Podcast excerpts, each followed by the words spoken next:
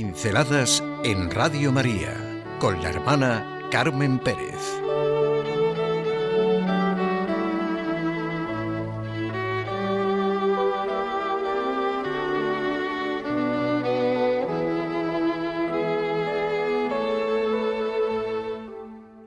Había pensado en todo. Me impresionó lo que en un problema de relaciones personales oí decir de una manera distante y fría. Es una persona que había pensado en todo. Vamos, como si ya nadie tuviera nada que pensar, porque ella había pensado en todo. Hay personas que no escuchan porque ellas ya han pensado en todo. Esa persona ha pensado en todo, es decir, ha pensado en sí misma y desde sí misma. Una persona en el fondo mediocre, egocéntrica, dominadora, que no sabe escuchar, que piensa que ya ha llegado al fondo de toda crítica y de todo análisis. Siempre tiene la contestación y la solución para todo. De todo juzga y de todo habla. Y juzga con la frialdad que un árbitro tiene que tener ante un partido. No puede comprender realmente las relaciones humanas. He pensado en la comparación que San Pablo aplica a la Iglesia, pero que es muy buena, para pensar en todas las relaciones humanas. Nuestro cuerpo, en su unidad, posee muchos miembros, y cada miembro desempeña una función distinta. Deberíamos sentir así las relaciones humanas.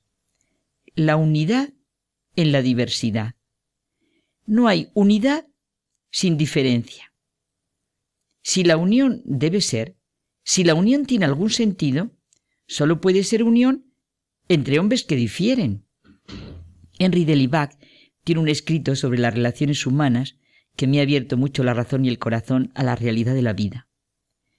Es necesario comprender desde dentro que diferir, incluso profundamente, uno del otro, no es ser enemigos, es sencillamente ser Reconocer y aceptar la propia diferencia no es orgullo. Reconocer y aceptar la diferencia del otro no es debilidad. Es en el reconocimiento y en la aceptación de las diferencias donde puede realizarse la unión. Seríamos mucho más comprensivos, indulgentes, incluso tendríamos más admiración unos por otros si estuviéramos persuadidos, ya desde nuestros primeros años de vida, del principio elemental de la diversidad en la vida, de la división de funciones, del trabajo y de todo lo que ello conlleva en una sociedad, geografía, medio ambiente, cultura, civilización, familia, manera de ser, educación, posibilidades, talentos, gustos, esfuerzos, hábitos, cualidades, vamos, personalidad y carácter. Es cierto que en lo más profundo de nuestro ser, de nuestra naturaleza, buscamos y anhelamos lo mismo. La felicidad, el bien, Dios. Todos somos niños ante Dios. Balbuceamos al hablar de Dios, al afirmarlo o al negarlo. Aunque parezca que algunos lo ignoran, todos le buscamos en nuestro interior.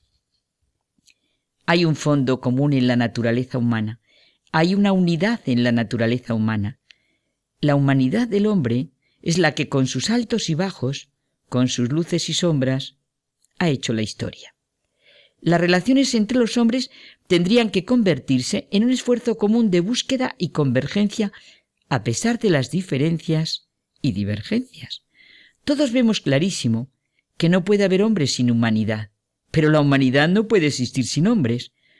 Y en los hombres, en su manera de vivir su humanidad, se dan las diferencias. Diferencias de todo tipo como ocurre en toda la naturaleza, el universo entero. Pero pensemos todo esto en nuestro ambiente cotidiano. Yo quiero pensar y juzgar así mi realidad diaria. Quiero hacerlo en esa realidad próxima, inmediata, de los problemas y dificultades en las relaciones con las personas con las que vivo, con los diferentes grupos en los que estamos, familia, grupo, religión, sociedad, trabajo, ocio, amigos. Nada de lo humano está exento de limitación y de algún defecto. En nada reina una coherencia absoluta. Pero esto no puede llevarnos a la violencia, a la falta de respeto. Hay que conocer nuestra realidad y la del otro para evitar que los impulsos adversos produzcan enfrentamientos violentos y desordenados. Hay que equilibrar y armonizar constantemente la situación. Nuestras relaciones humanas son una obra delicada que siempre hay que rehacer y perfeccionar. No podemos suprimirlo de pronto porque corremos el riesgo de que todo se convierta en una situación de indiferencia, polvo y vacío, o incluso destrucción. Hay que admitir, hay que creer que en el ámbito humano las, mejor dicho, los incompatibles son complementarios. Es necesario, literalmente necesario, que todo esto dé lugar en nosotros a una persuasión profunda que determine nuestra conducta y disposiciones más íntimas. Es cierto que los hombres jamás nos comprenderemos perfectamente. Cuántas discusiones, incluso donde reina un acuerdo fundamental sobre verdades esenciales. Cuántas divergencias, oscuridades, incluso en las relaciones entre los corazones más unidos. No solo hay que ver, reconocer las diferencias, las incompatibilidades, y tomar partido por toda esta realidad, sino vivir contentos de que efectivamente sea así. Ese es el precio de la madurez humana, de su plenitud. Es como una gran orquesta, un gran coro, en el que todos juntos hemos de cantar al Creador el himno de toda la creación. La falta de confianza en las relaciones humanas es un síntoma de muerte. Con esta convicción de que las relaciones humanas sólo se dan y pueden darse en las diferencias y desde las diferencias, comprendemos que todos los defectos que pueda haber en una persona, en una buena obra, no pueden ahogar la bondad esencial. Había pensado en todo, es decir, había pensado en sí mismo y desde sí mismo. Había pensado en todo menos en la realidad de las personas, en las diferencias y en la diversidad. Y hay un hecho evidente.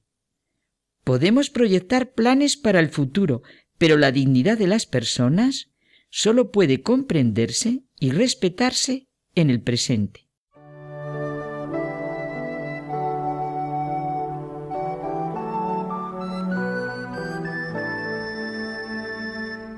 Pinceladas en Radio María con la hermana Carmen Pérez.